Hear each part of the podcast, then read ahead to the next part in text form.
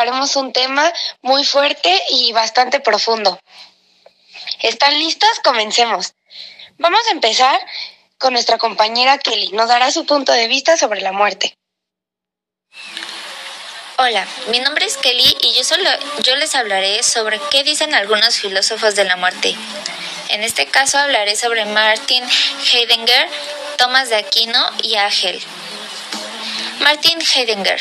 La muerte para Heidegger precisamente la nada como nuestra más extrema posibilidad.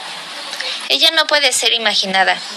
Imaginarla significa hacerla presente en el lugar de siempre inminente, conocida antes que hieramente fuera de nuestro alcance.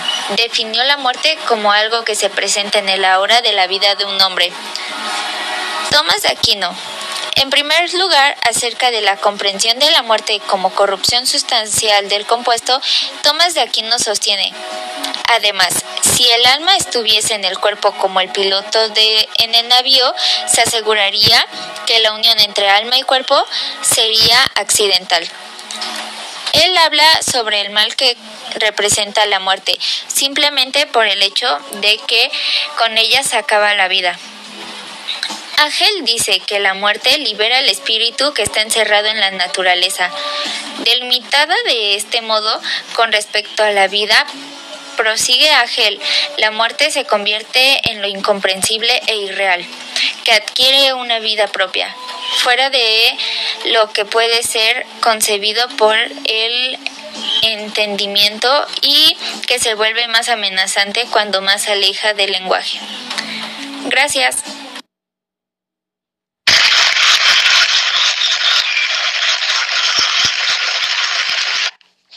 Wow, Kelly, muchas gracias por esa aportación. Es interesante saber cómo pensaban estos filósofos acerca de la muerte. Ahora yo diré el por qué la filosofía es una preparación para la muerte. ¿Por qué la filosofía es, según Platón, una preparación para la muerte?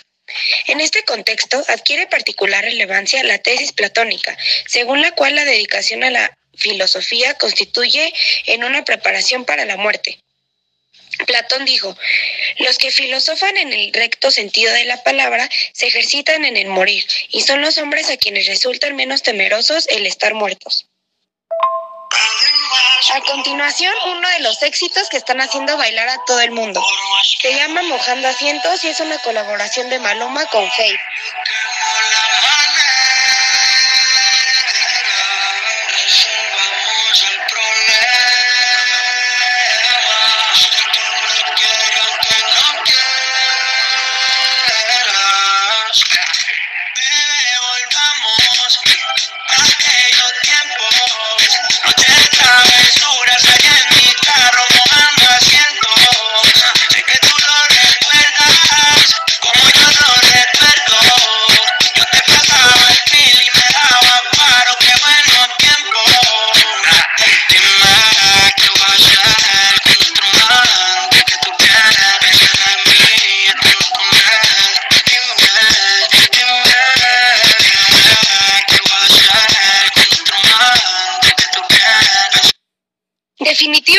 Es una canción que nos pone a bailar a todos. En el siguiente bloque, Joana nos dará su punto de vista. Hola, mi nombre es Joana y el día de hoy en el programa de radio yo hablaré de la parte de qué es la muerte según Aristóteles. La muerte significa para el hombre la separación del alma y del cuerpo, siendo el alma inmortal y el cuerpo corruptible. Platón identificará al hombre propiamente con su alma por lo que de alguna manera concibe la idea de que el fin de la vida del hombre está más, más allá de su vida en la tierra. La muerte del cuerpo, ropaje de alma, es condición imprescindible del ser eterno del alma, pues la muerte solo aniquila el cuerpo, la parte impura del compuesto que es el organismo vivo, liberando y purificando el alma predestinada para una vida eterna. Muchas gracias por tu punto de vista, Giovanna. Es muy importante el conocer otras perspectivas sobre la muerte. En este caso, saber qué pensaba Aristóteles y cómo lo veía. Ahora profundicemos más en el tema con Nikki. Ella nos dirá qué opina la filosofía o qué piensa que existe después de la muerte. La humanidad siempre ha tenido la esperanza de que haya la vida después de la muerte. Desde distintos puntos de vista, esta existencia continua hipotética tiene lugar en el ámbito espiritual, mientras que en otros casos el ser puede volver a nacer en este mundo y comenzar el ciclo de vida nuevamente, probablemente sin recordar lo que ha hecho en el pasado. En el último punto de vista, tales renacimientos y muertes pueden tener lugar una y otra vez continuamente hasta que ingresen en el reino espiritual u otro mundo. Los principales puntos de vista sobre la vida después de la muerte derivan de la religión, el esoterismo y la metafísica. Para Sócrates, lo que sigue después de la muerte es que el alma se separa del cuerpo y esto sucede para su evolución y su mayor bien. Platón respalda la tesis de que el alma es inmortal y que la misma se libera del cuerpo para retornar a su origen.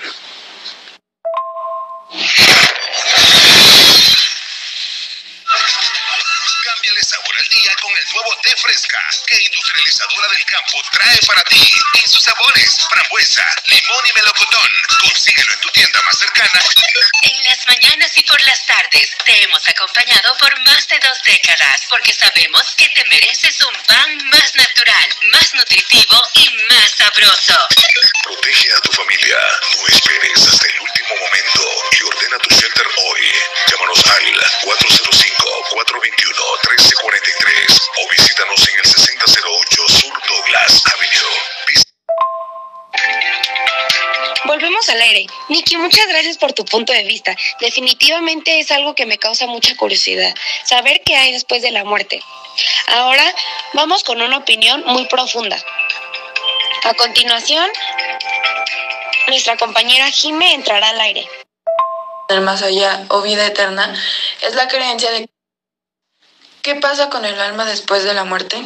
Esta es una pregunta que tiene distintos tipos de respuestas, como por ejemplo la vida después de la muerte, también conocida como después de la vida, vida futura, existencia post-mortem, ultratumba, vida en el más allá o vida eterna, es la creencia de que la parte esencial de la identidad o del flujo de conciencia de un ser vivo continúa después de la muerte del cuerpo físico o espiritual.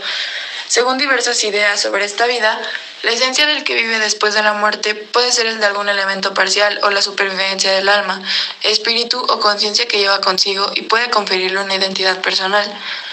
La humanidad siempre ha tenido la esperanza de que haya vida después de la muerte. Desde distintos puntos de vista, esta existencia continua y hipotética tiene lugar en un ámbito espiritual, mientras que en otros casos el ser puede volver a nacer en este mundo y comenzar el ciclo de vida nuevamente, probablemente sin recordar lo que ha hecho en el pasado. En este último punto de vista, tales renacimientos y muertes pueden tener lugar una y otra vez continuamente hasta que ingresen en un reino espiritual u otro mundo. Los principales puntos de vista sobre la vida después de la muerte derivan de la religión, el esoterismo y la metafísica.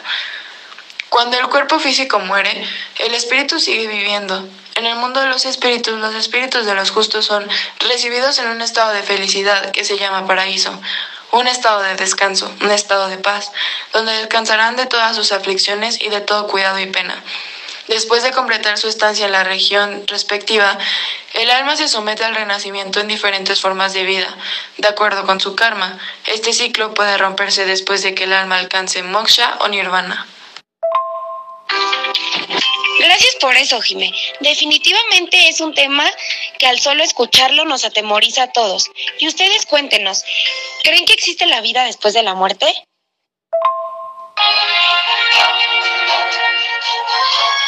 Acaba de llegar a cabina una de las más expertas sobre el tema, Nayeli Mejía. Los dejo con ella.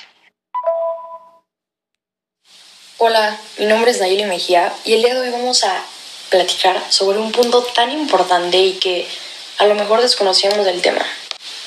¿Dónde está el alma en el cuerpo humano? ¿Lo habías pensado alguna vez? Y es que vaya que el alma no es una entidad inventada por religión alguna, sino que esta es el resultado de años reflexivos en torno a lo que es capaz de mover al cuerpo e inspirar todo lo que hacemos. Se platicó hace mucho tiempo sobre su concepción dificultosa y fascinante. Se puede rastrear incluso desde hace más de 1750 años antes de nuestra era. Pero claro, como buenos occidentales, tenemos mejor conciencia de lo que hemos heredado de los griegos. Por lo tanto, allí comenzará. Nuestro recorrido de perspectivas con el reencuentro de la filosofía clásica y sus consecuencias históricas.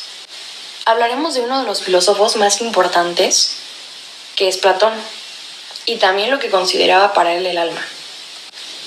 El alma era una de las dos partes que conformaban al hombre, el cuerpo temporal y decadente, y el alma inmortal y sostén de la sabiduría. Los presocráticos creían que el alma estaba conformada por materia. ¿Tú qué piensas eso? Y es que específicamente Demócrito, quien decía que el alma seguro estaba conformada por fuego, una total analogía sobre la chispa que da la vida. Epicuro, otro filósofo muy importante, compartía la misma idea, solo que el fuego o el aire que discutían sus contemporáneos. Él agregaba un elemento sin nombre ni identificación que le hacía todavía más especial al alma. Algo parecido a los estoicos, quienes a su vez hacían responsable a este de relacionalidad y la mentalidad que tenía ante ellos. Fue justo aquí cuando con el paso del tiempo la supuesta materialidad del alma abre una pregunta que hasta hoy llama la atención y preocupa tanto que a las humanidades, en especial como a los científicos. ¿En dónde está el alma? Esto sucedió hasta la llegada de Galeno, que el corazón y su cabeza se hicieron los principales sospechosos. Su formación tanto médica como filosófica le hizo pensar en todo momento que el cuerpo era efectivamente sostenido por algo en especial, el alma. Y claramente se decía que sin este era algo imposible que el ser humano dispusiera de facultades racionales como las que tiene. Mm, su observación de vida y muerte, de respiración y desahogo se llevaron hasta ahí. Todavía, tiempo más tarde, se perfeccionó esta idea, Nemesio, uno de los más importantes pensadores del cristianismo, retomó las disertaciones sobre el alma para incluirlas a su sistema de cómo el cuerpo era inyectado por una fuerza que le hacía pensante y sensible, de alguna manera inmortal y no solo carne. Durante la Ilustración y con fuerte influencia de Galeno en la medicina, los investigadores de la era tuvieron la oportunidad de experimentar con cadáveres y probar sus nuevas ideas en torno al alma.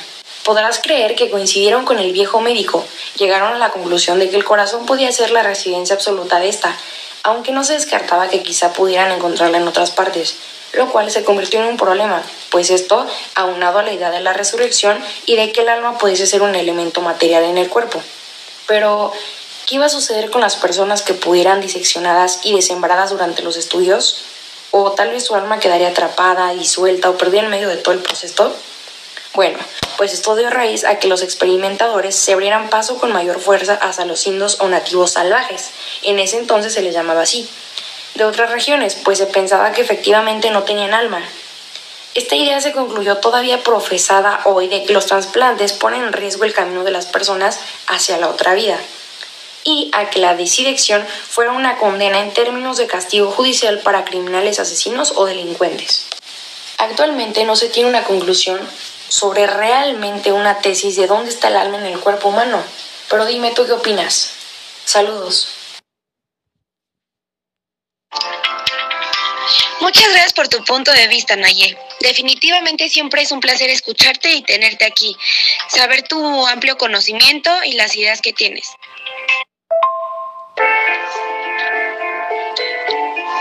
Y para finalizar y concluir con este tema, creo que la muerte es un tema demasiado fuerte y delicado y es muy interesante conocer diferentes perspectivas y puntos de vista acerca de qué es la muerte, dónde está el alma, todo lo que conlleva. Recuerden, todos tenemos un ciclo de vida y sobre todo todos tenemos a alguien que nos cuide desde ahí arriba y jamás los tenemos que olvidar. Muchas gracias por escucharnos, por prestarnos y regalarnos un momento de su día y los vemos en la próxima. Muchas gracias.